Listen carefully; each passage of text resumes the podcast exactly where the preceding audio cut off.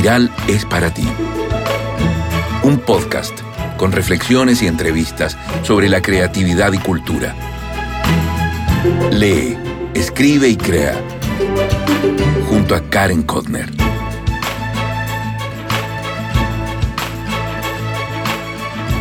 Hola, hola, ¿cómo estás? Soy Karen Kotner, periodista y escritora. Te doy la bienvenida al programa 68 de Espiral, tu podcast de literatura y creatividad. Hoy, nada más ni nada menos, converso con la escritora chilena Alejandra Costamaña. Hace varios años que la leo y ella representa una generación de escritoras que ha marcado una renovación en cuanto a temas y a la forma de contar porque ella va más allá de lo obvio y con una delicadeza que impacta.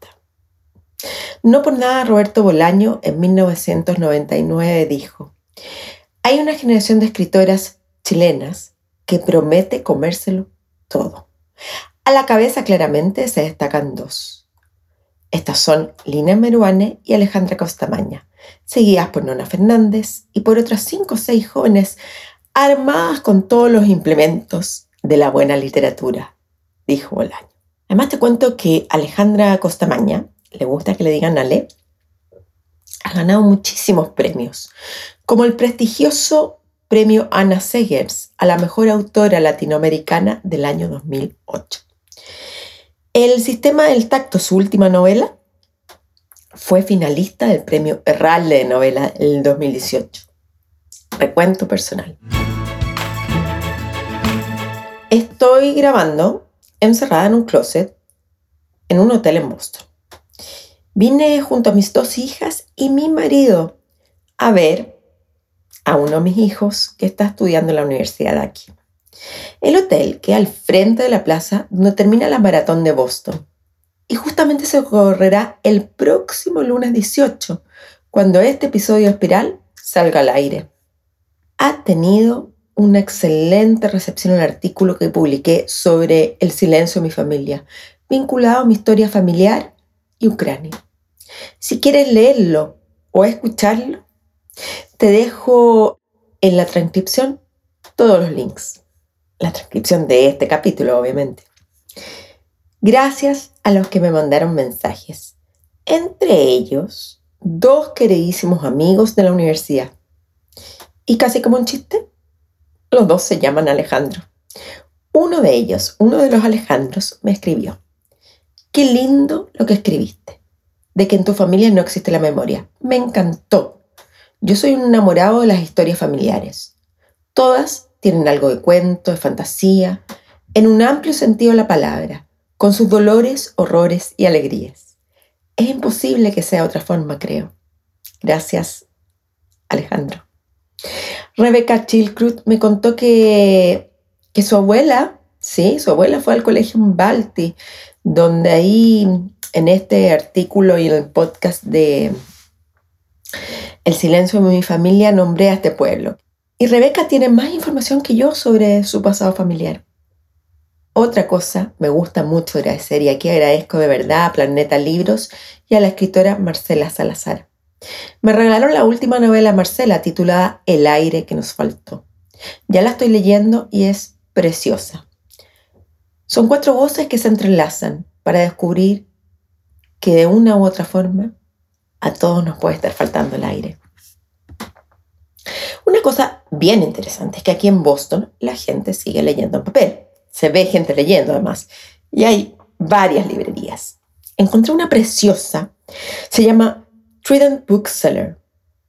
Casi está escondida, cerca de donde me estoy alojando, y compré un libro que se llama Los mejores 100 ensayos norteamericanos del siglo, del siglo, editado por Joyce Carol Oates.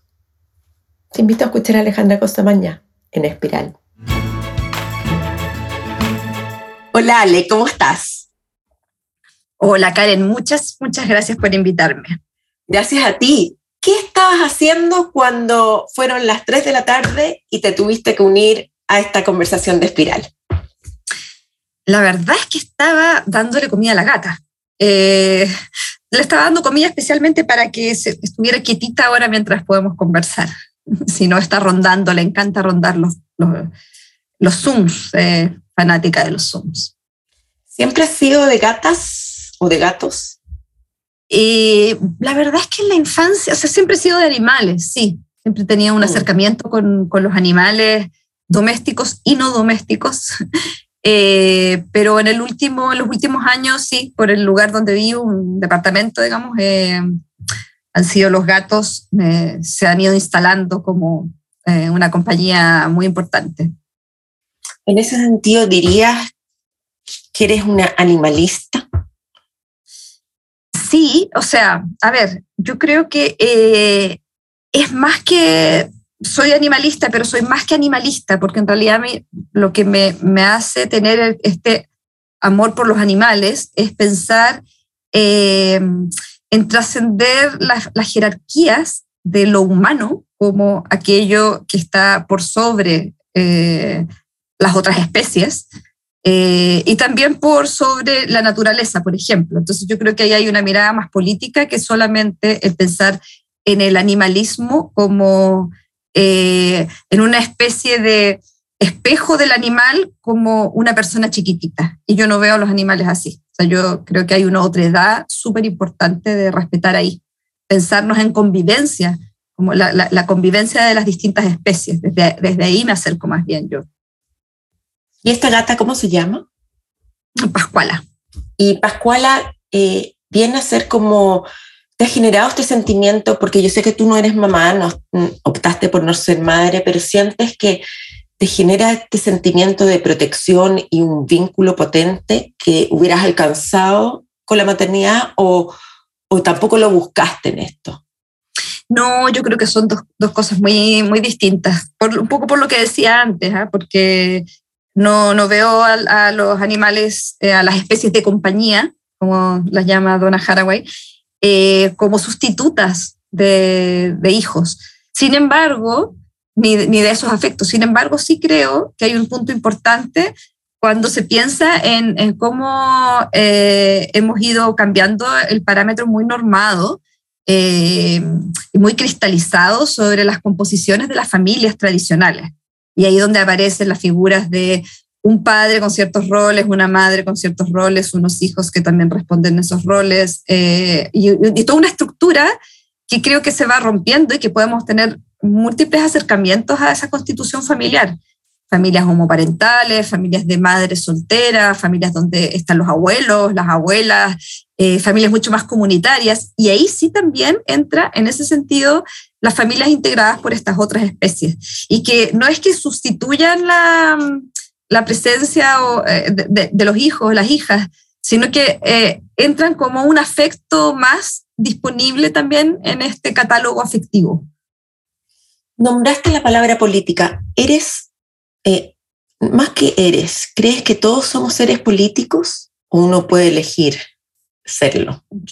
No, yo creo que en los actos que, que parecen que, que, son definidos como no políticos hay una postura política sin duda. O sea, el, decir eh, yo no tengo opinión sobre esto es manifestar una opinión de, eh, de descrédito. Eh, hay una postura, hay una postura ahí que se vuelve, se vuelve política, claro que sí. ¿Te ha traído problemas ser tan politizada dentro de lo que se entiende, no estoy hablando de la política izquierda-derecha, sino de tener estas opiniones tan contundentes como tú dices? Eh, yo no los visualizo como problemas, ¿ah? porque creo que quizás sí puede que haya, haya algunos espacios en los que yo no me doy cuenta, en los que no me van a invitar, no sé. Pero como no me doy cuenta, no, no los vivencio como problemas. Eh, no, la verdad es que mm, yo, claro, podría ser incluso, me gustaría hacer mucho más política en el sentido de poder tener más participación activa en cosas que finalmente el tiempo es finito y no nos alcanza para, para hacer todo lo que quisiéramos hacer.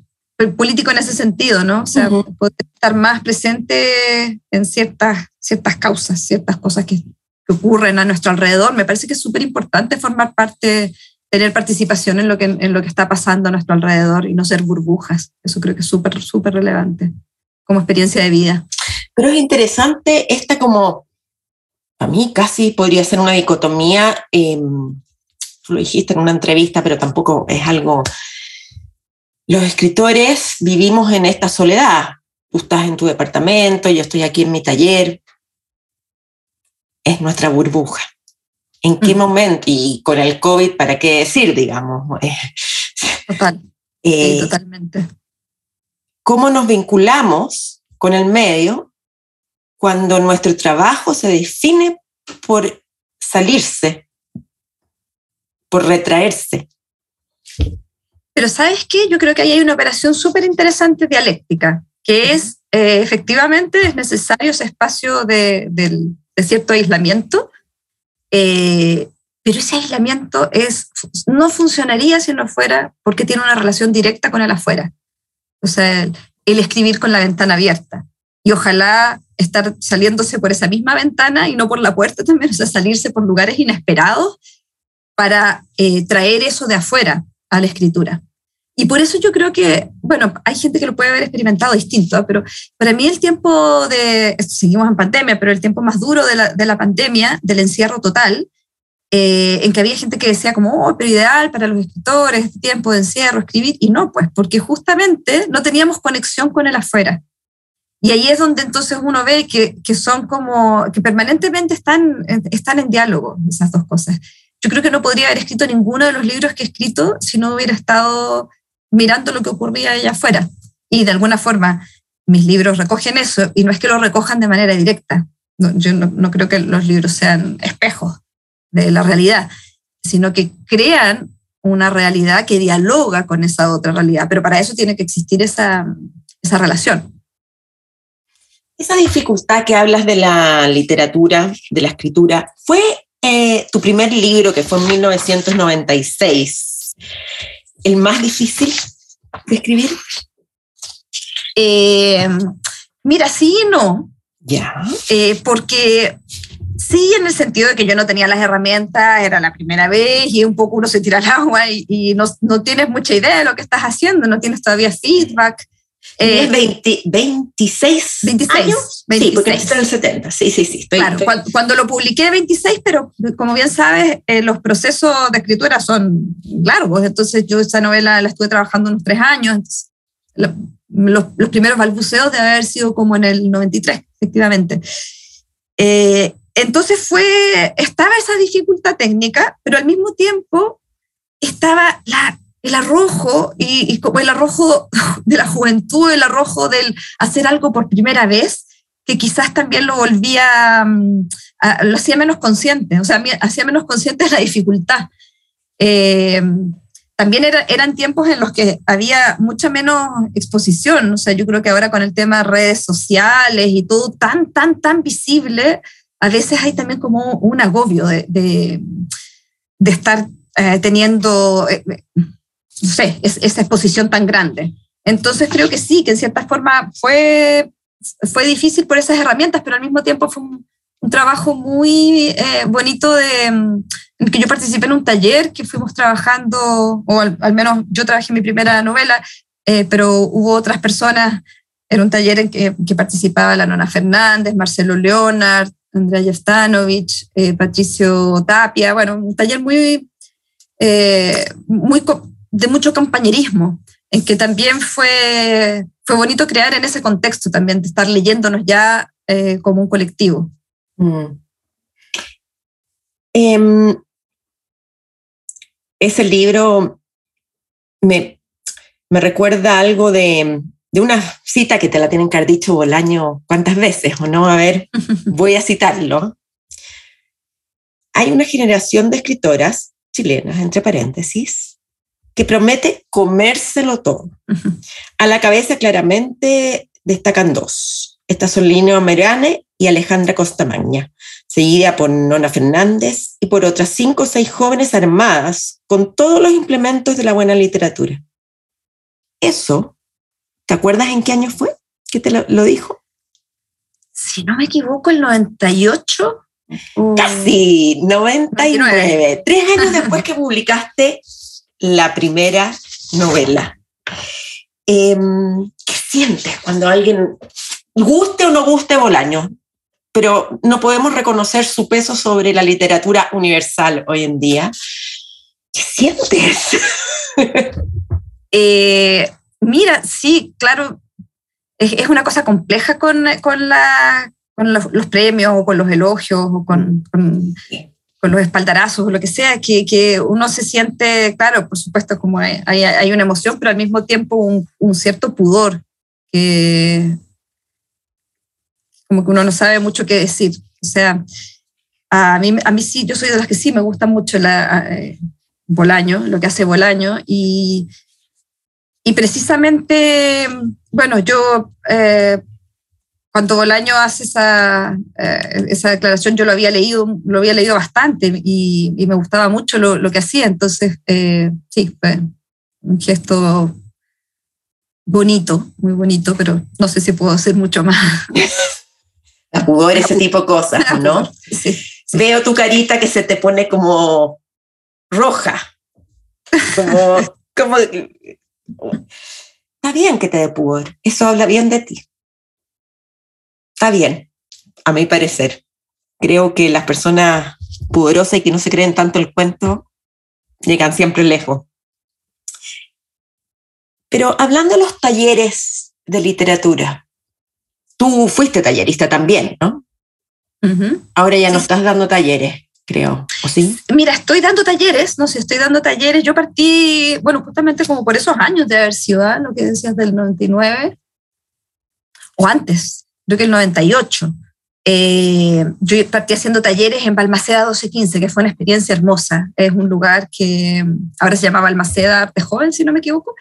En ese tiempo era por la ubicación que estaba en Balmaceda, detrás de la estación Mapocho. Y fue una experiencia hermosa porque es un taller eh, gratuito para quienes postulaban, que organizaba esta, esta corporación, esta institución, y, eso que fuera gratuito y además que estuviera orientado a una edad que creo que eran entre 16 y 19 años o 15 y 19 años, eran chicos y chicas que no tenían ni una posibilidad de tomar ningún tipo de taller pagado y que llegaban desde comunas periféricas y para ellos era una instancia muy, muy relevante para de alguna forma darle escucha a su voz.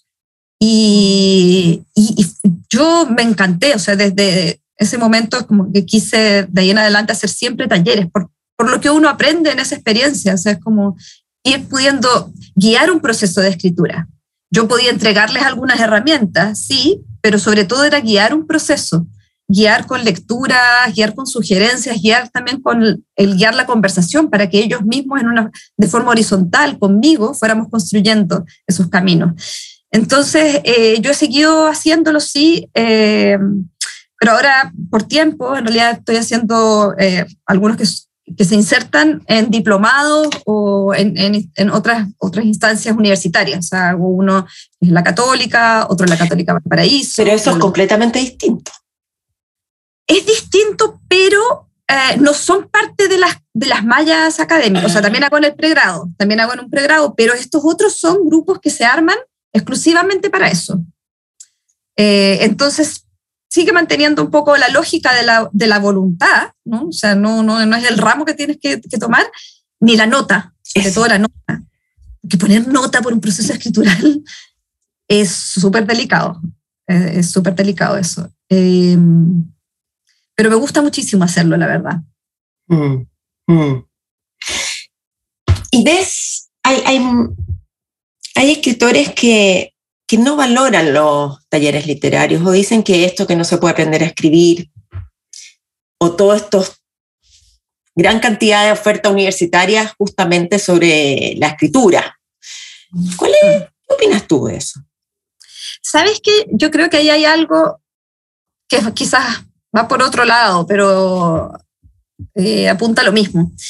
Yo creo que hay, hay dos cosas que siempre que están, están siempre dialogando, que son la técnica por un lado o las estrategias, como uno quiera llamarle. las dos palabras suenan como que uno le repelen, ¿no? Como que técnica, como yo no escribo con una técnica, pero sí escribes con una técnica. O sea, quiero decir, sí hay un mecanismo que define desde qué lugar narras, desde qué perspectiva, qué temporalidad usas, eh, cómo va generando cierto ritmo, en fin, hay, hay todas cosas que, son, que tienen que ver con el oficio un oficio que yo considero que es una artesanía. Y en la artesanía también uno va usando, ¿no? Como, ¿qué, pieza le pongo acá a, este aro y uso esta mostacilla o esta otra y este alambre más fino o este otro? O sea, son mecanismos que requieren de eh, esa especie de ensayo a partir del material. Del, uno está trabajando con un material que es el lenguaje y que es como una arcilla, o como una plastilina, ¿no? que uno, uno la va moldeando. Entonces creo que esas cosas sí se pueden intentar eh, compartir. O sea, en ese sentido, el, taller tiene un poco ese compartir esas herramientas. Y por otro lado, o más que por otro lado, en, en, directo diálogo está todo lo que es más intuitivo, la emoción, el embriague, ¿no? Como el estar, la, la, idea de la inspiración y todo eso, pero yo no creo que ninguna de las cosas por sí sola funcione. O sea, tienen que estar las dos en, en una especie de enganche. O sea, no, no, creo que exista esa musa inspiradora y que uno de repente, ups, me llegó el poema y escribo el poema. Ni tampoco creo que solo técnicamente, o sea, sé cómo se escribe el poema y el soneto tiene esto y esto y listo, y armo el poema fabuloso. creo que tiene que haber esa, esa conjunción de las dos cosas. Y por lo tanto ahí yo creo que sí, que el, taller eh, nunca va a ser, no es la idea de que el taller va a crear un escritor, el taller va a poder entregar herramientas y sobre todo va a poder funcionar como una instancia cuando, cuando se plantea así el taller, ¿no? Pero como una instancia eh, colectiva de diálogo, de, de, salir un poco eso, de, de, la burbuja nuevamente, de poner tus textos también a, disposición de otros ojos, eh, de construir colectivamente, porque nunca escribimos solos, un poco lo que decíamos al inicio, pero ahora me refiero a que nunca escribimos solos eh, con ideas que no vienen de la nada. Siempre estamos dialogando con lo que hemos leído. El lenguaje mismo ya nos hace eh, tener claridad al respecto. O sea, si no compartiéramos el lenguaje, eh, no podríamos estar acá y eso es algo colectivo. Entonces sí, yo creo que los talleres, eh, si uno los plantea de esa forma y no como una instancia vertical en que hay el maestro, el genio que te va a enseñar cosas verticalmente, de arriba abajo, si no lo planteas así, vamos bien. O sea, ahí sí me interesa todo esto que estoy diciendo. ¿Cuál fue el último taller que fuiste como alumna? ¿Con quién? Mm. Radrigán, Juan Radrigán. Mira. Sí, sí, fue un taller bien, bien bonito, interesante, porque yo era salirme de mi ámbito, o sea, pero fue pero fue pensado así, o sea, él abrió este taller con la idea de que viniera gente de otros ámbitos. Y mm, entonces estaba, bueno, ámbitos, algunos muy, muy emparentados también, pero eh, estaba, por ejemplo, Rodrigo Basáez, que es escenógrafo, estaba también Jaime Collier, estaba, bueno, la misma Flavia Madrigán, que está entre los dos lados, la dramaturgia la narrativa. Eh, era un, bueno, un grupo bien diverso y y en el que yo intenté hacer el ejercicio de, de, desacomodar lo que naturalmente me, me, salía, ¿no? O sea, yo quería escribir a veces es una obra de teatro porque estoy muy cercano al teatro, pero inmediatamente se me iba hacia la narrativa. Yo necesitaba una instancia en la que me sacudieran, ¿no? Y, me ayudaran a, a desencauzarme, sí, desordenarme un poco la cabeza, y fue muy bonito. Pero tú eres básicamente una escritora que ha, tiene dos polos, el cuento y la novela. Eh, sí, sí, sí. Sí.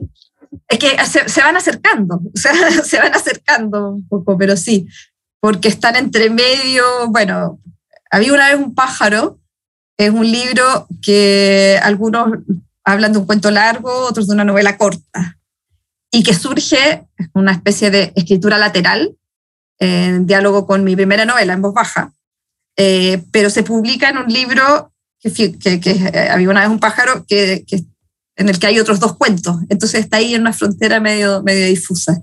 Y me gusta que la cosa sea así, se vaya un poco eh, difuminando, que las fronteras se vayan volviendo más porosas, que, que no entendamos por novela una cosa súper cerrada, que la novela se salga un poco de sí.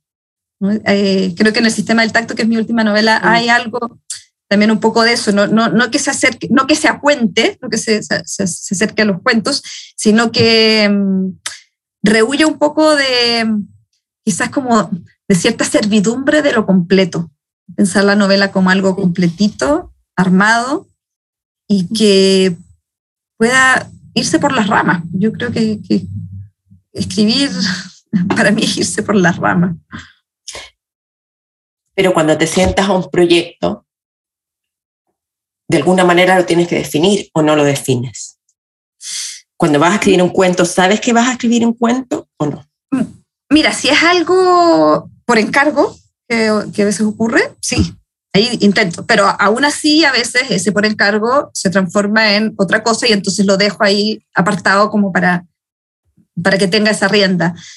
Eh, pero, pero no, yo intento, sí, tengo también ahí como un vaivén entre cierta claridad y cierta conciencia de lo que estoy haciendo, pero eh, también dejando mucho espacio a que sea el material el que me vaya llevando hacia, hacia donde haya que ir.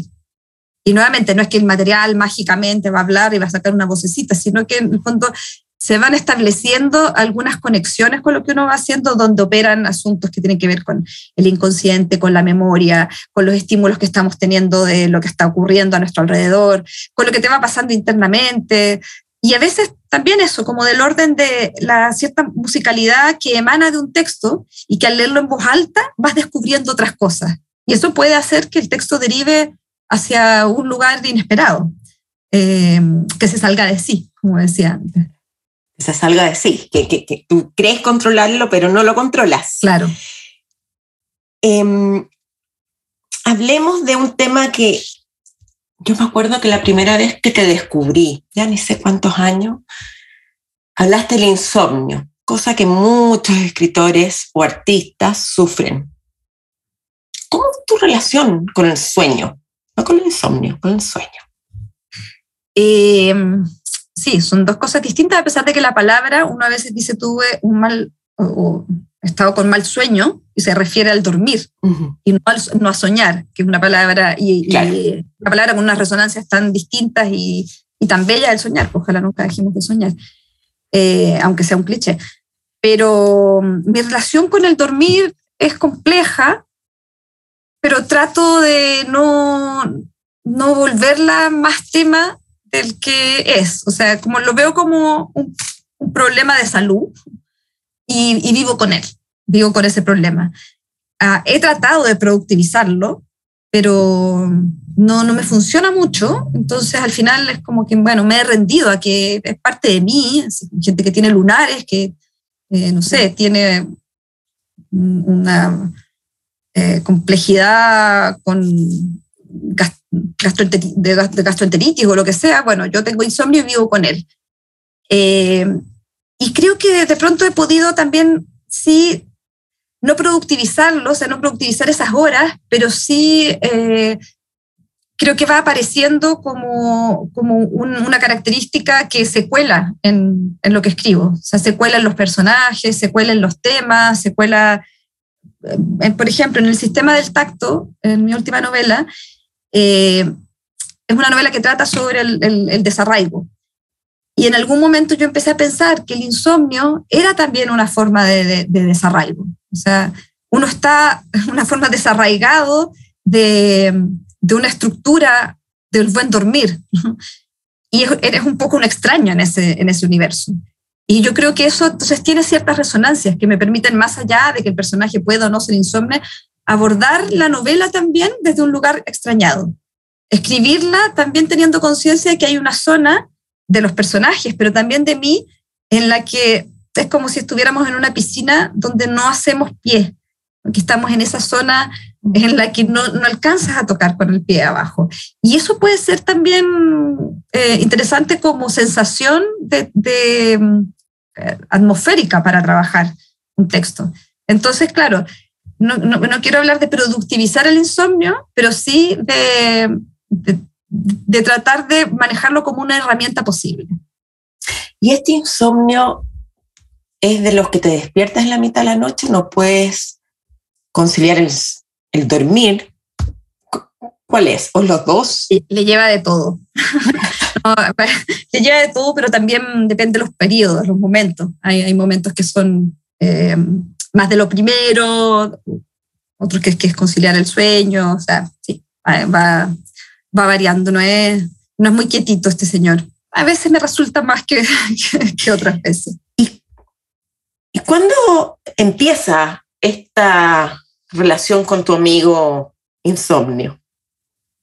¿Cuándo se comienza a visualizar en ti, a, a verlo? ¿Cuándo lo comienzas a vivir?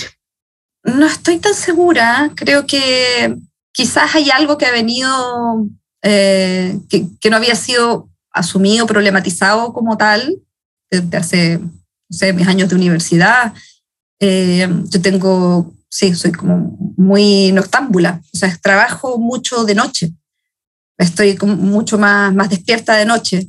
Entonces probablemente es algo que viene dándose por un poco por un hábito. Eh, los hábitos van generando también que el cuerpo reaccione a, a eso. Entonces sí, eh, ya vive conmigo. Alan Pauls me dijo que él combatió mucho tiempo esto de despertarse la mitad de la noche hasta que un minuto dijo, ok, no te combato más y voy a leer. Y voy a leer hasta que todo lo que tenga que leer hasta poder volver a dormir o no. Mm. Que es una posición muy sabia, pero requiere también de una fuerza y de no tener compromisos a las 8 de la mañana, obviamente. Claro. Exactamente, sí, yo creo que también ahí hay algo, eh, que hay un cierto patrón eh, un poco normado de cómo tenemos que, a ver, de cómo, cuál es la, la, la, vida sana y la vida ideal y la vida, la felicidad, como si fuera un, un, de un solo bloque, ¿no? Eh, y creo que también en esa, en esa felicidad normada entran los tipos de eh, las agendas que tenemos que tener para cuidarnos. Y yo creo que muchas veces pasa eso, que hay cuerpos que funcionan orgánicamente mejor de noche o mejor de día y tienen que adaptarse o super adaptarse a esta normativa de que hay que ser hiperproductivo y que a las 8 y que me parece bien que pueda funcionar, o sea, eh, si hay ciertos trabajos que requieren de ese horario, pero cuando ese requerimiento no está, me parece que es un poco, no está por horarios, porque uno puede escribir a, las 12 de la noche o, o, a las 5 de la mañana, si ahí como eso, eh, es muy democrático y debería ser muy democrático ese espacio, pero no funciona como tal y yo creo que ahí hay un cierto prejuicio también con, eh, con el, el, trabajar de noche y el no despertarse al alba.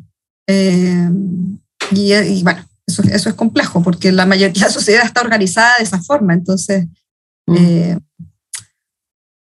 hay que ir a contracorriente y ser revolucionaria.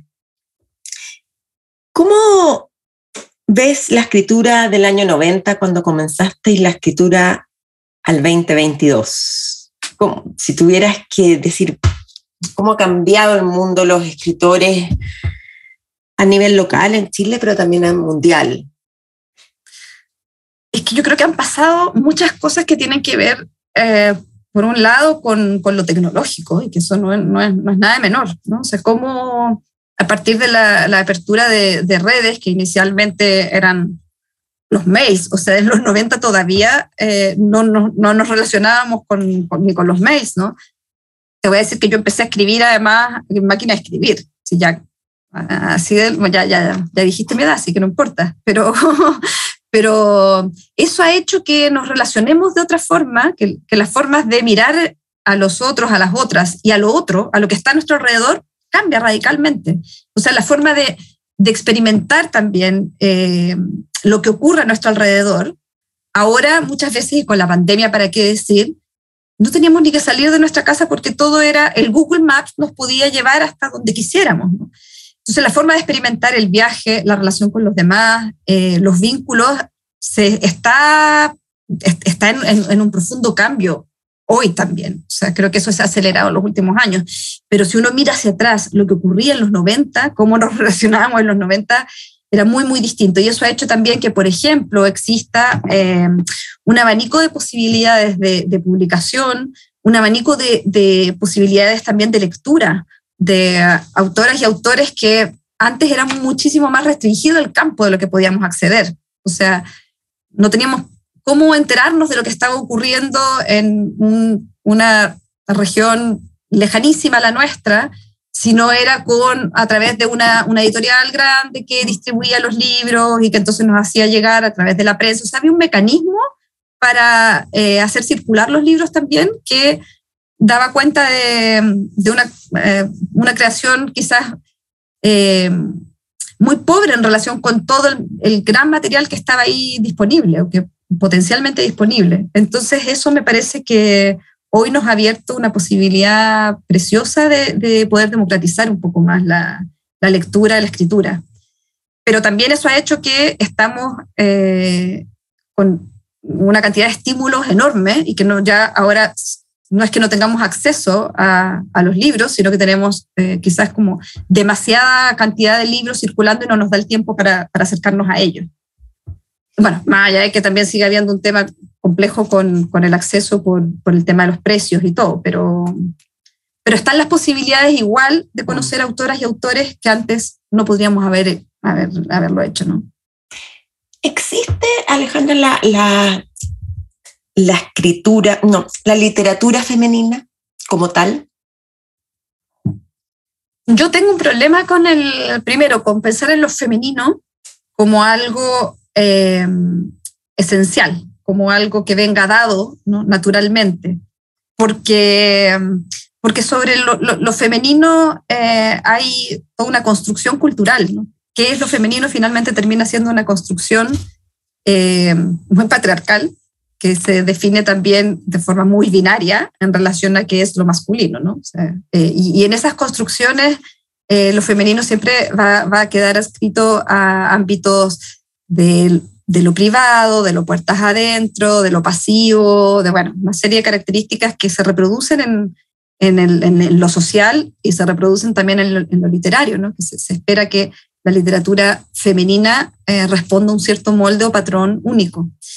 Eh, entonces me problema un poco eso. Y por otra parte también me problema pensar que eh, si, si, sacamos la palabra femenino y pensamos mujeres, cambiémosla y lo, lo, ponemos por mujeres, también me problema porque creo que eh, es suponer que, mm, que, todas las mujeres eh, podamos escribir de la misma forma ¿no? y, y, responder también a los mismos, a los mismos parámetros. Y ahí hay, hay diferencias muy, muy importantes y que son, son necesarias, ¿no? que tienen que ver diferencias de clase, de raza, de localización, de generación, en fin, de contextos, eh, que hacen imposible pensar en que, en que exista una literatura única de, mujeres. Me parece que eso es, problemático, es bien problemático.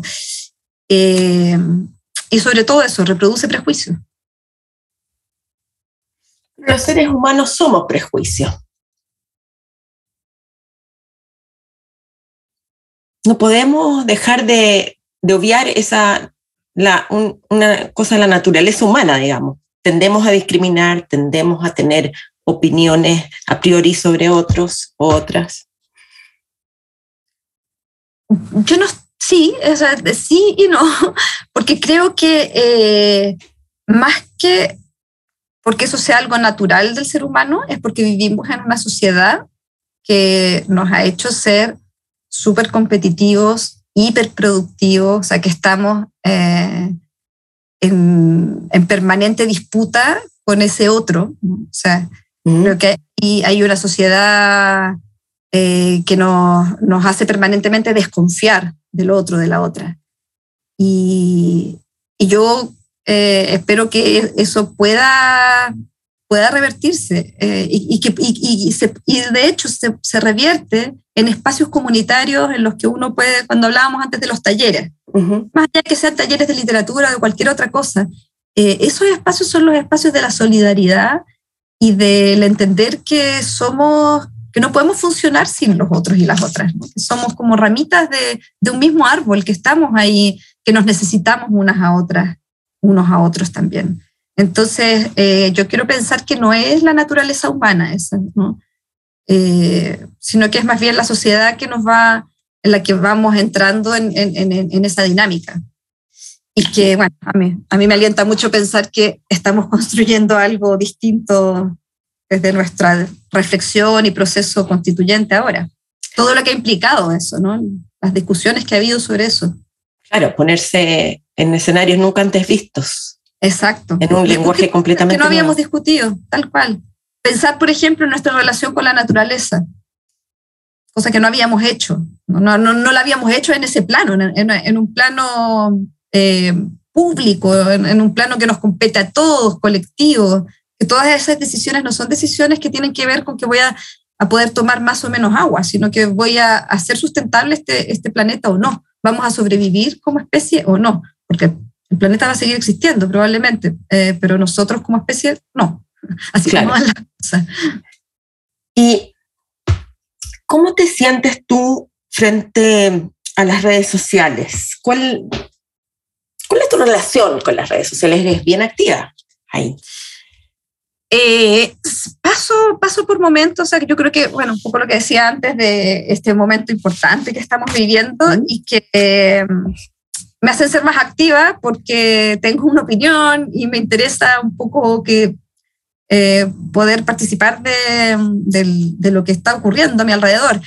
Pero, pero la verdad es que me gustaría no, no, tenerlas. O sea, me gustaría que no, que no, no existiera esta necesidad de hacerlo y que existieran otros, otros canales, que desgraciadamente, mm, o sea, hoy día todo está medio atravesado por, por las redes. Entonces yo trato de, dentro de mi participación, acotarla primero a ese ámbito, al ámbito del, del tener una opinión sobre asuntos que me interesan y, y no limitarlo un poco a eso, o sea, no, no, tratar de no, no no meter mucho mi vida privada, ni, ni que no interfiera tanto en ese, en ese lugar. Eh, porque también el tiempo es finito, el tiempo mental, el tiempo para leer y el tiempo para escribir y el tiempo para estar con las personas que queremos y para participar de todas las, las cosas, eh, justamente de las que estamos hablando en, las redes, participar de manera real. Eh, no da. No, no da. No da. sí. ¿Y sientes que tus hábitos de lectura se han visto mermados por este tema de las redes o de la dependencia, estar en la conexión?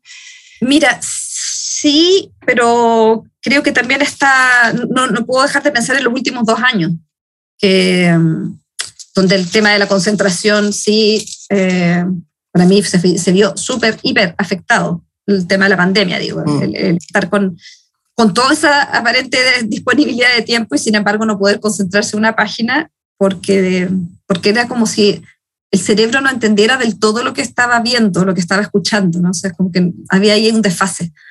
Eh, entonces, claro, que ahí las redes eran nuestra forma también de estar en contacto con, con los que no podíamos estar en contacto. Y, y, ahí sí, sí, sin duda que, no sé, leí una décima parte de lo que, de lo que leo habitualmente. ¿Lees siempre a una misma hora o, eres libre en eso? No, soy bastante desordenada y libre para, para leer, sí. ¿Desordenada que lees varios libros al mismo tiempo, varios títulos? ¿No necesariamente los terminas? Antes era mucho más rigurosa con eso y con los años eh, estoy siendo mucho más flexible, porque si en realidad le, doy bastantes oportunidades al libro y tampoco lo achaco del todo al libro, ¿ah? no, eh, no, es como la postura soberbia de no, este libro no está, no, no, no, pasa la prueba, sino que a lo mejor yo no, en ese momento no es el momento para leer ese libro, mm. entonces lo dejo y lo dejo para un momento más propicio, porque creo que decía lo del desorden, pero en realidad es como un diálogo entre los libros, me encanta leer encadenadamente que un libro me despierte las ganas de ir a otro libro que va a dialogar sin que ese libro se haya propuesto dialogar con ese otro, no tienen idea entre las autoras, los autores que, los estoy poniendo en diálogo, además con temporalidades distintas, con geografías distintas, lo que sea, pero me gusta un poco ir siguiendo esa cadena de una, de una lectura te, te vaya llevando a otra lectura y otra lectura y hacerse un entramado. Eh, poder leer como a ver, como despeinando también los textos de la propuesta que está ahí a flor de piel. Leer entonces en los intersticios de los textos. A ver, ¿qué pasa si uno lo lee desde otro lugar? Quizás leer un texto, por ejemplo, después de ver una obra de teatro. eh, o de ver una película y, establecer sintonías entre, entre ambos. ¿Eres las, las que raya los libros, los dobla o eres preciosista, el libro como objeto? ¿Cómo no, relaciona ahí con los libros? Rayos. Los rayos. Pero, a ver, los rayo mucho, pero siempre, siempre con la pismina. O sea, igual hay, hay como una, un permiso total, pero al mismo tiempo jamás, jamás con la pispasta, ¿no? no, no eh, que no sé, es un poco la idea de que eh, es algo que podría borrar en algún momento. No, no lo hago, pero podría borrarlo, sí. Pero sí, me gusta mucho por lo mismo, porque creo que es una lectura en la que estoy como activando, activándome como lectora al, conversar con el libro, ¿no? Alguien una vez me dijo, pero ¿para qué los rayas? ¿Para qué lo, lo, lo marcas? ¿Y cuándo vuelves a ver eso? Eh, bueno, dos cosas, yo creo que sí, yo, yo eh, vuelvo a leer, vuelvo, me, gusta mucho el ejercicio de la relectura. Eso por una parte, y por otra también, sí, quizás no es, no es tan, tiene sentido lo que te, te decían, pero es que no, hay algo que va más allá de la utilidad práctica, que es como mm. hacer participar al cuerpo incluso en la lectura. Cuando tú le estás pasando, estás como apoyando la mano en el libro, lo, estás llevando, o sea, creo que hay una cosa como corporal que, que hace la lectura distinta cuando estás con el lápiz ahí. ¿Cómo fue tu infancia? Uy, es una pregunta muy amplia. ¿Fue una infancia feliz? Yo creo que sí, eh, pero creo que todos los recuerdos siempre tienen algo de, algo de ficción. Y la ficción tiene algo también de, de, la memoria, de los, los, recuerdos. O sea, eh, creo que recordamos hoy de, de, alguna forma mañosamente ese, ese personaje que fuimos en la infancia. Eh, sin embargo, yo creo que sí, que, que fui, fui feliz. Tengo unos padres que quiero mucho, un, entorno que, que, fue muy, muy acogedor, una hermana que quiero mucho, unos, unos perros y unos gatos a los que quise mucho también. Creo que mi primera eh, imagen de la muerte fue justamente la de una, perrita que teníamos y que me impactó y hasta el día de hoy yo creo que quizás ese es uno de los primeros recuerdos que tengo. Sin duda el primer recuerdo de la muerte, pero eh, esa impresión de algo que ya, ya no respira, que ya, ya, no, ya no está. Ese vacío es, es, es, muy difícil de comprender para, para, un niño, para una niña. ¿Qué, qué significa la muerte en términos prácticos? Lo podemos entender eh, metafóricamente, pero cuando te das cuenta de que ese ser que, que querías y que, y que tenía vida, movimiento, respiración, es una, una cosa quieta, es, ah, creo que fue un golpe fuerte en la infancia. Eh, sí. Te emocionas, ¿ah? Yo creo que los recuerdos, cuando uno los va trayendo al presente, eh, mueven otras, otras teclas que, que en realidad tiene que ver con la carga de lo experimentado hasta hoy, ¿no? O sea, quizás si yo esto mismo lo, lo, lo hubiera hablado a los 10 años, a los 15 años, no sé, sería distinto, porque no, no hubiera tenido todas las otras experiencias que han pasado en la vida, en la que ha habido pérdidas, en la que uno se ha acercado también a la muerte desde otros lugares, eh, y entonces mueve otras teclas, un recuerdo como ese. ¿Y cómo es tu relación con la muerte? Es, es una relación, a ver, eh, yo quisiera creer que es asumida, o sea, no, no hay un tabú para mí con, con la muerte, pero, pero la verdad es que no sé, hasta el minuto en el que, en el que llega la de los seres queridos, eh, uno no puede realmente tener nada, nada muy concreto que decir. ¿Con la enfermedad? Sí, con la enfermedad es más, he tenido algunas experiencias con enfermedades cercanas, gente que he querido mucho y, y sí, me fragiliza, me fragiliza. ¿Eres una persona obsesiva? Yo diría que sí, sí, pero también pienso que escritor no es obsesivo, ¿no? Escritora no es obsesiva. Pero ¿por dónde van esas obsesiones? ¿Cómo se manifiestan? Bueno, creo que eh, pensándolo en lo, literario, son, eh, para mí hay como ciertos tópicos que aparecen y vuelven a aparecer y vuelven a aparecer y, que sin duda vuelven porque son obsesiones eh, que están ahí.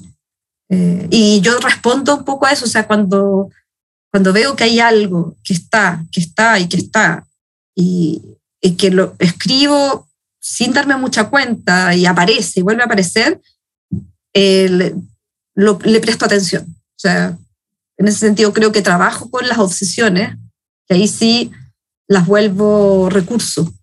Eh, en vez de, de, tratar de batallar contra ellas, es bueno, ok, entren, ya, les abro la puerta y vamos a trabajar con ellas a ver qué, qué hacemos con esto. En entrevistas has hablado de los diarios de vida, que empezaste a escribir a los 10 años. ¿Los has vuelto a visitar? ¿Los tienes contigo? ¿Cuál es tu relación con esos escritos? Hay escritos, sí, que, que a veces que he vuelto a, a visitar. Eh, papeles sueltos, sí.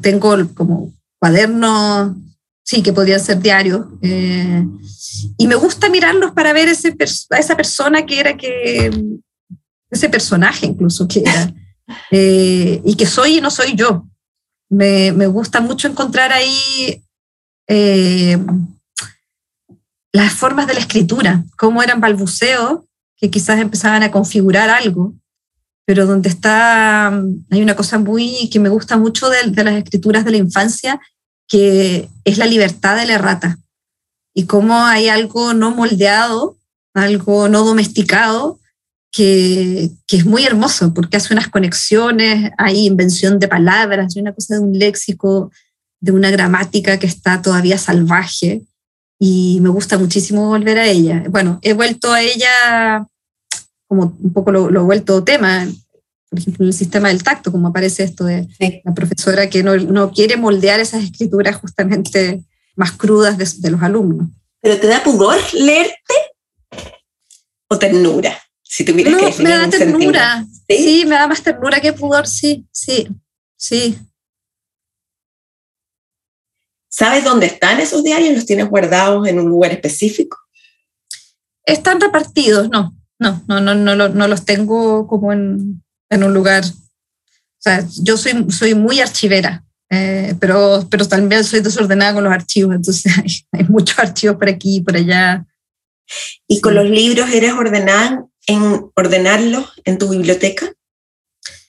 Sí, pero, pero en realidad la población libresca eh, supera a, los estantes, entonces eh, van, me voy inventando como ciertas montoncitos, hay como eh, que, todavía, o sea, siempre digo en algún minuto el verano que viene voy a ordenar la biblioteca y, y eso no ocurre, entonces parece que hubiera más desorden, pero yo sé bastante bien eh, donde, en qué montoncito está qué libro. Em, hablemos de Chekhov, que yo sé que y Dostoyevsky, ¿cómo has vivido esta tensión que se está dando con los escritores rusos, de habla rusa? Con esto que ayer, el, y aquí no me quiero equivocar, eh, la obra de teatro en el Centro Cultural de Gascón de las tres hermanas de Chejo se suspendió. Me encantaría saber qué opinas. A mí me parece delirante. En realidad esa es la palabra, delirante. O sea, eh, creo que confundir un conflicto político, geopolítico, de intereses económicos, además, con, unas aristas que, son, que se nos escapan además porque son los equilibrios de, de, los poderes mundiales, ¿no? Con, con, la, con la cultura, con las identidades y, y sobre todo con, escritores que no pertenecen ni siquiera, porque ni siquiera estaría de acuerdo con que fuera con los contemporáneos, pero ¿para qué decir con escritores que eh, vivieron hace años de años y cuyas obras han, sido un aporte para la humanidad? Eh, entonces me, parece realmente no, delirante, no entiendo qué, qué, puede pasar por, por, alguien, por la cabeza de alguien al, al censurar obras eh, por su origen, por su nacionalidad. Eh, sí, no, no, no, no cabe. ¿Es una postura para sumarse a esta cultura la cancelación, como se dice? ¿Cómo lo explicas al final? Sí. ¿Cómo te explicas algo tan extraño? Yo creo que hay como eh, quizás unas señales muy equivocadas de, de no, a ver, de no querer a ser interpretado como apoyando una causa o la otra eh, en materias que, que, no, que, no, tienen nada que ver con, además con las implicancias de instituciones como las instituciones culturales. Eh, pero en realidad no digo por, por, decir algo, porque no me lo explico. No, no, no me parecen descriterios, me parecen descriterios que son, que están viendo de alguna forma eh, están desconfiando también de la capacidad del arte para, para, para generar reflexión y están pensando en que, en que el arte eh, es como, va de, forma que el discurso del arte es como una especie de inyección, ¿no? que porque el arte hable de un tema, porque el arte mencione un territorio, se localice en un, determinado lugar, eh, el receptor, el espectador va a ser como un ente pasivo que va a recibir eso como si no tuviera capacidad de reflexión, de, absorción de eso, de, dialogar con eso, no tuviera capacidad de ser un ente activo frente a eso. Entonces, es también es como infantil, infantilizar mm. a, las audiencias. Ahí ya no estoy pensando necesariamente en lo de, en lo de Chekhov, pero sí recuerdo que eh, el año pasado, si no es en el mismo teatro, fue en, en la misma comuna al menos, eh, fue también la censura a, la obra, de una obra de 31 minutos. O sea, eh, es un poco eso. Eh, para mí hay un ejercicio de censura que me, parece lamentable y, muy, muy criticable. Y también es, pensar en, en, las audiencias como infantilizadas. ¿Y cuál es tu opinión respecto a todo esto de una cosa de la de ser políticamente correcto, que, que hay que ir con un cierto tipo de lenguaje, todo es, que si tú no dices todo es, te van a mirar de tal forma, em, de adecuarse a todas estas nuevos neolingüismos. ¿Cómo lo ves tú como escritora? No, sabes que yo lo veo, lo veo distinto porque creo que así como la discusión de la interrupción del embarazo, eh, lo que se plantea eh, con abrir la, abrir la lengua, abrir el, eh, pensar en el lenguaje inclusivo, es pensar en la posibilidad de incorporar a otras y otros a otros, a, quienes no se sienten dentro de las categorías binarias, como lo femenino y lo masculino que hablábamos antes, y por lo tanto incorporar a aquellos que no se sienten en lo femenino ni en lo masculino, y con la posibilidad del lenguaje inclusivo es que ellos tengan un, un, ellos, un lugar en el que se sientan acogidos en ese, en ese lenguaje que ha sido un lenguaje establecido. El lenguaje no es natural. El lenguaje es un código social que hemos establecido, un pacto. Entonces, en ese sentido, cuando se habla de romper la lengua o el lenguaje eh, y, ah, transgredir algo, transgredir algo natural, es que no es así, porque ha sido, de hecho, el lenguaje va cambiando y se van incorporando palabras y otras por el uso. Entonces, esto me parece un uso que responde quizás a un momento en el que se están moviendo ciertas piezas a pensar en aquello que siempre ha quedado fuera o que no ha tenido un lugar que, ha permanecido eh, sin espacio y que no es una imposición, sino si alguien quiere hablarlo, excelente, y si alguien no quiere hablarlo, pues muy bien. O sea, creo que es como, eh, por eso hacía la, analogía con lo de la interrupción del embarazo, cuando se habla de la imposición del aborto. No, esto es la posibilidad de que si alguien quiere interrumpir su embarazo por lo que sea, por las razones, porque ha sido por, la violación, porque está en riesgo la vida de la mujer, porque no existe viabilidad eh, de, desarrollo de ese, de embrión, en, fin, eh, tiene la posibilidad de hacerlo, es un asunto de salud pública. Pero por supuesto que si alguien no quiere hacerlo, no hay, nadie lo va a obligar, ¿no? Entonces, con el lenguaje inclusivo creo eso, que, que, es una forma también para mí simbólica y lo simbólico es súper, súper relevante. O sea, no porque sea simbólico va a dejar de ser menos, menos real, menos importante. Eh, una forma de, de, de, pensar en hacer justicia desde, desde la lengua, desde, desde el lenguaje con el que trabajamos todos los días, eh, de dar vuelta un poco, ponernos a reflexionar en por qué ese lenguaje ha sido creado con, esa, con esos énfasis. ¿Por qué cuando decimos todos tenemos que pensar que en esa masculinidad se incluyen también a las mujeres, tendrían que incluirse mm. también a las mujeres? ¿Y por qué no cuando decimos todas no podríamos incluir también a los hombres? ¿no? O sea, es como reflexionar sobre el lenguaje.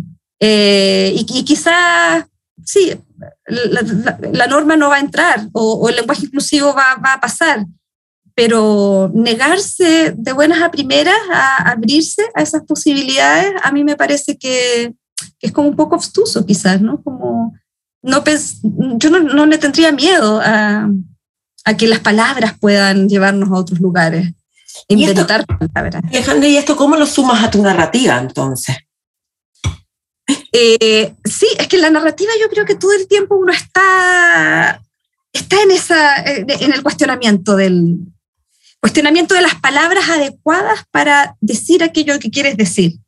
Y por eso, para mí no da lo mismo, eh, no sé, decir rostro que decir cara. porque para mí rostro es una cosa mucho más, ¿no? Como... es más, hay incluso una formalidad en en el decir rostro hay otras coordenadas que están operando. No es lo mismo decir cuarto que decir pieza, por ejemplo, porque me lleva a unas coordenadas también distintas. A lo mejor, sí, eh, Colombia dice mucho más, cuarto que acá, pero para mí pieza entonces tiene toda una serie de coordenadas cronotópicas, de tiempo y espacio muy, muy locales. Cuando uno dice, eh, o sea, si un personaje está comiendo un pan con mantequilla, eso me da una, me sitúa en un espacio y un tiempo determinado, no me da ciertas coordenadas. Eh, entonces, son, uno siempre está eh, tomando decisiones de lenguaje al escribir, que, que, son decisiones que a lo mejor, claro, no son tan visibles como lo del lenguaje inclusivo, pero que finalmente son decisiones también políticas en cierto sentido. O sea, políticas en el sentido de pensar eh, que yo no quiero, por ejemplo, escribir en un lenguaje neutro, que, que pueda ser como, a ver, lo neutro eh, lo entiendo como eh, limpiecito, ¿no? como, como higiénico, como eh, comprensible para todos por igual, sin particularidades, sin las singularidades de un lugar situado geográficamente, especialmente, espacialmente. Entonces son decisiones que, que, que yo creo que, es, que Ah, tienen que ver con una, una visión de, de, mundo también. Eh, yo recuerdo siempre que uh, Silvia Moloy, que es una escritora argentina, eh, decía en algún momento que ella la habían traducido, o sea, no la habían traducido, le habían publicado un libro, ella es argentina, vivía en España, y le publicaron un libro suyo eh, en España y el editor le había cambiado un montón de expresiones, qué sé yo, pero ella dijo, no, hay una con la que yo no, no voy a ceder. Y era que decía que, lo decía antes lo del pan con mantequilla, pero en Argentina, tú sabes que dicen manteca. Entonces ella decía que el personaje estaba comiendo un pan con manteca. Y el editor le raya al lado y le dice eh, mantequilla. Manteca es la grasa de los cerdos. Y ella dijo, no, aquí no. O sea, cámbiame todo lo que sea, pero la manteca es la manteca. O sea, en Argentina comemos pan con manteca y en el fondo tiene que ver, aunque parezca una cosa superficial, pero con un asunto de, de identidad también, ¿no? O sea, es como no somos todos eh, productos hechos a máquina en serie. Tenemos particularidades y, y hay asuntos que tienen que ver con una expresión muy propia. Entonces, bueno, me alargué un poco con la respuesta, pero... Pero estaba muy interesante. Pero tiene que ver con eso, con que hay, reflexiones sobre el lenguaje que están eh, permanentemente en, en, en nuestros textos. Aquí de nuevo te voy a citar en una nota de El Mostrador en año 2020, comentaste, y te cito, hay un ruido en querer seguir escribiendo y produciendo como si nada. Seguir escribiendo mi rinconcito mientras afuera el mundo se desploma. Hoy tenemos una sobredosis de actualidad que apabulla y que a mí, al menos, se me hace incompatible con una escritura más reposada, que haga un diálogo con el pasado y permita entrar en zonas grises. ¿Cómo lo ves hoy? Estoy de acuerdo conmigo misma.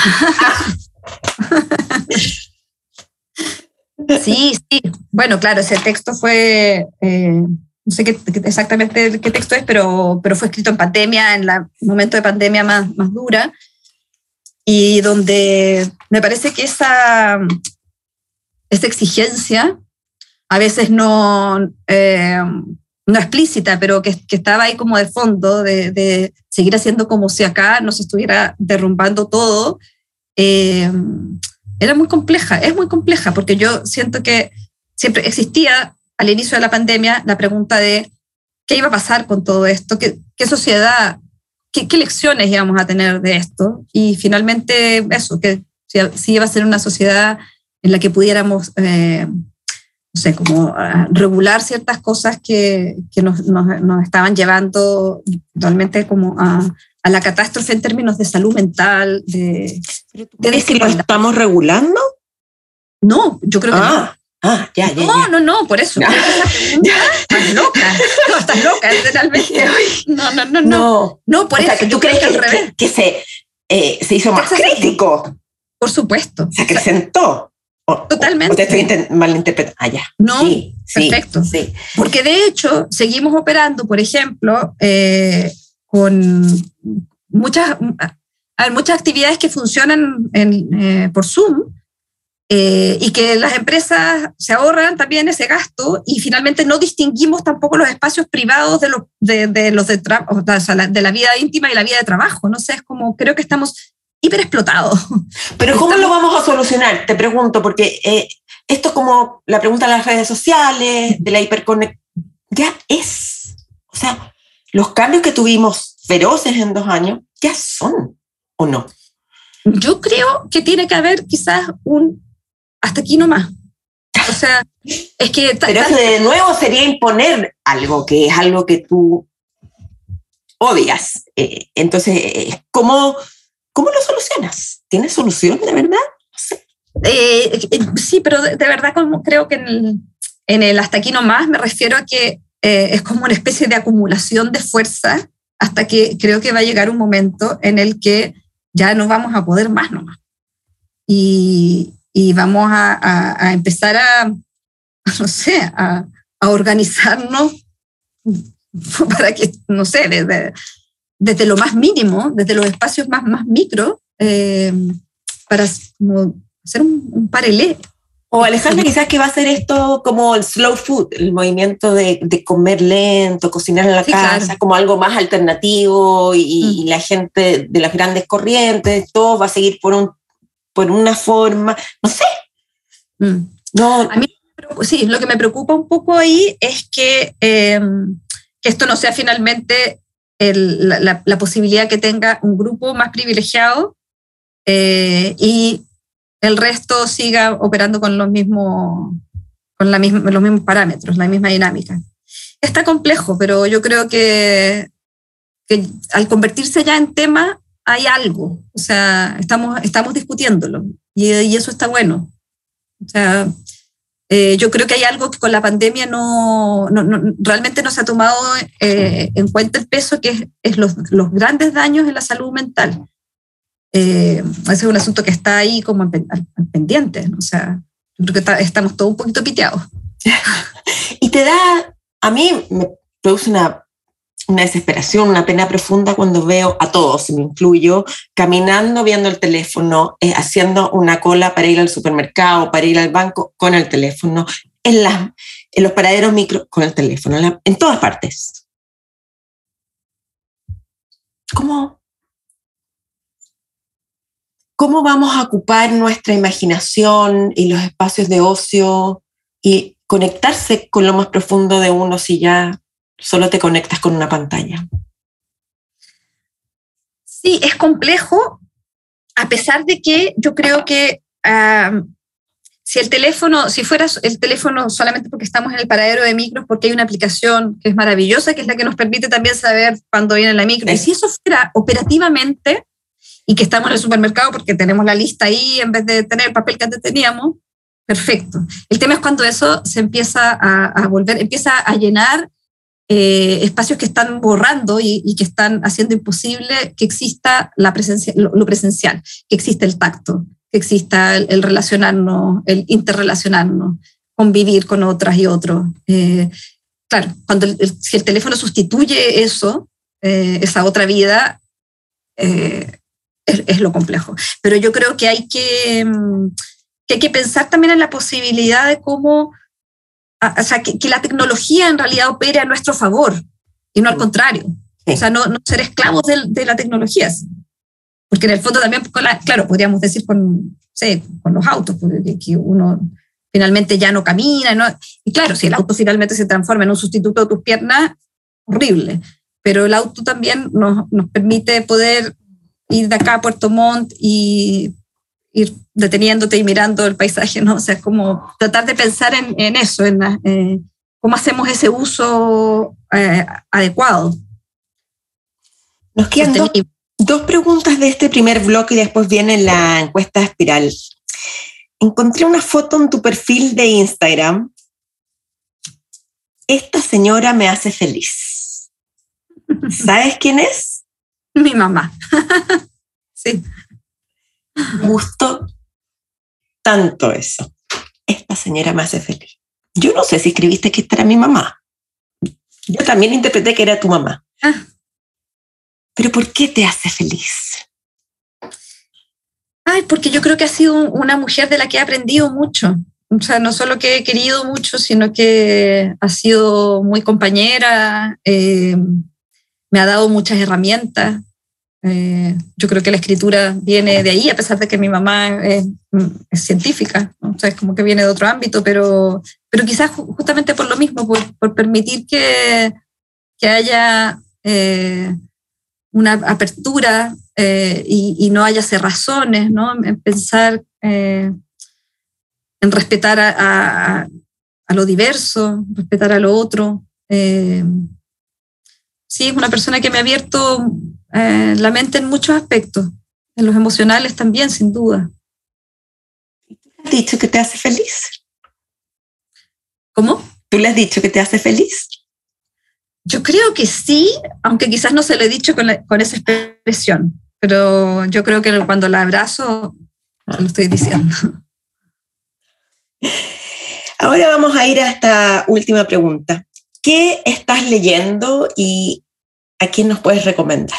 Es una pregunta mucho más fácil de contestar que la anterior. Eh, es, que yo siempre estoy leyendo lo que te decía, que estoy como leyendo así en lo dispar, pero justo lo último que estaba leyendo ahora eh, es un libro muy hermoso de una escritora colombiana que se llama Vanessa Londoño y que publicó eh, una novela que se llama El asedio animal. Eh, y una novela que se la publicó la editorial Almadía en México y ahora la acaba de publicar eh, Eterna Cadencia en, Argentina. Y bueno, espero que llegue a Chile a través de Eterna Cadencia con la distribución de Big Sur. ¿Y nada más? Uf, no, es que son muchos, muchísimas de las que estoy como así. la primera que se te vino a la cabeza. Sí, es que es la más inmediata, es la más inmediata porque la tengo, eh, eh, es la que estuve leyendo hasta hace dos horas. ¿Y estás trabajando en algún proyecto en específico? Porque hace tres años publicaste ya la última novela. Eh, Sí, sí, pero tomando apuntes con sin prisa. ¿No te angustia haber publicado en tres años? No, para nada. O sea, tres años me parece que es súper poco. O sea, sí. Ahí también ahí es lo que de lo que hablábamos antes. Yo creo que hay como exigencias también medio como de, del mercado de la vigencia, la vigencia, como, como si los libros escritos hace 10 años ya no tuvieran, uno no tuviera nada que decir sobre ellos. Es como, esa, esa es como un poco la, tiene que ver con las redes sociales también, porque es lo que no es inmediato, ya no. Y, y yo creo que eso sí hay que cambiarlo. ¿Y cuánto te demora escribir un libro, por ejemplo? En general un proyecto? ¿Cuánto más o menos? Eh, es muy, muy variable. No son, lo que diría es que no es menos de, para mí, menos de tres años. Nunca ¿Y puedes trabajar en dos proyectos al mismo tiempo? Por ejemplo, un volumen de cuentos con una novela o eres de una sola... Eh, el, el, hilo central, el hilo conductor en general tiene que ser solo uno, pero sí puedo ir como dejando algunas huellas para otras cosas, pero me, me cuesta estar, me meto, o sea, sí, como que me meto muy de cabeza realmente con lo que hago, entonces, no, salirme me, eh, me, hace difícil después retomar. Ah. Así que no, trato de ir en una sola dirección. Ya, Le, vamos a hacer ahora el cuestionario espiral como te conté al comienzo. ¿Ya? Ay. No, no. ¿Cuál es tu idea de la felicidad? ¿Tiene que ser una, sola palabra? No, puede ser una oración, digamos, no, respuestas tan elaboradas, así como... Eh, aire libre. Tu mayor miedo. El miedo al miedo yo no puedo, con, eh, yo tengo que quedarme callada. Ya. Esa eh, norma te la impusiste tú nomás. Sí, sí, sí, porque me gusta que sea así como dinámico, como quedarse con ganas de más. Lo que más te molesta de ti misma. Eh, uf. Muchas cosas.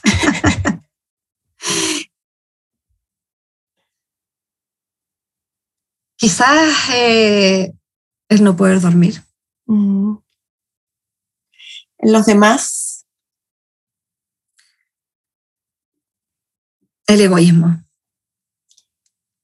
¿A qué escritor vivo admiras? Uf. Muchos, muchas. Llámale el tit. Muerto. Eve Watt. Hoy en la mañana, ¿qué desayunaste? avena. ¿Solo avena? Yogur. Yogur con avena. ¿Agenda de papel, electrónica o ninguna de las anteriores? Agenda de papel. ¿Cuál es tu mayor vicio?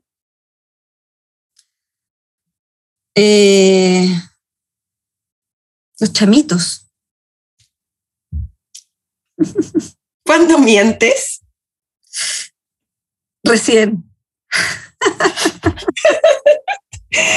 Em, ¿Quién ha sido la mayor influencia en, tu vida? Mi mamá. ¿Ayer te sentiste feliz cuando?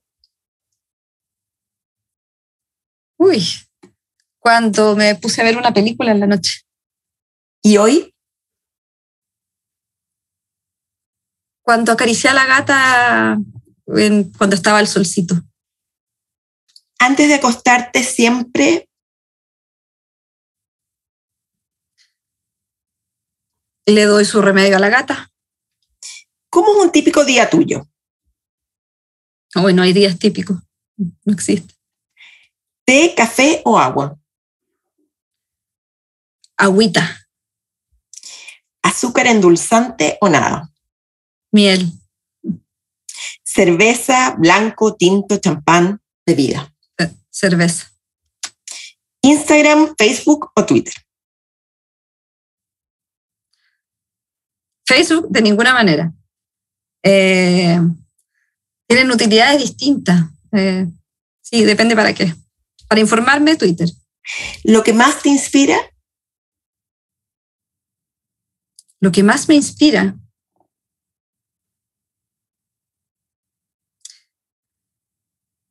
La ventana abierta. ¿Has sentido odio?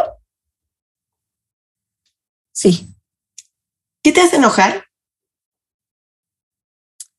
Eh, el egoísmo, como decía antes. ¿Selfies? No me gustan mucho. ¿Qué es lo más extravagante que has hecho? Uy, no lo sé. no sé. No, paso, tendría que pensarlo más. Si fueras un personaje femenino, ¿serías? Eh,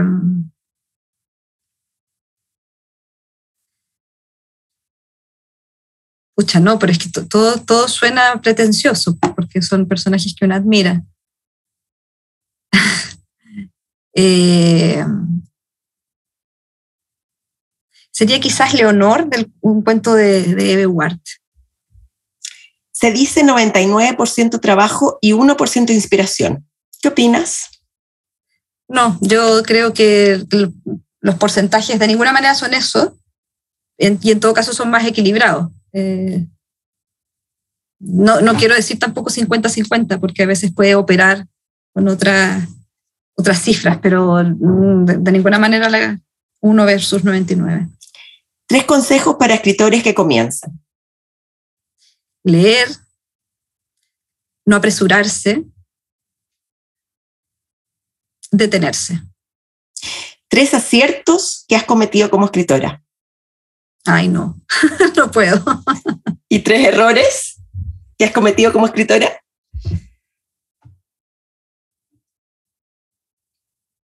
No, también pasó con la pregunta, no, no. Si volvieras el tiempo atrás, ¿qué harías distinto? ¿Qué haría distinto? Eh,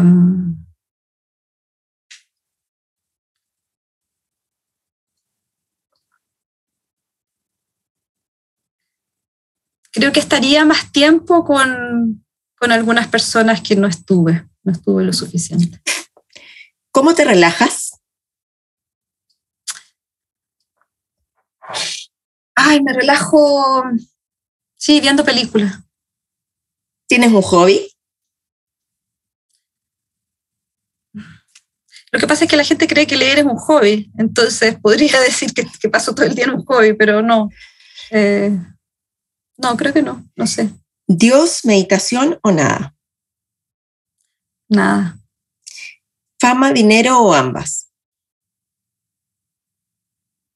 Un poquito de, de dinero como para no, que no falte, pero eso. En tu velador, ¿qué libros tienes?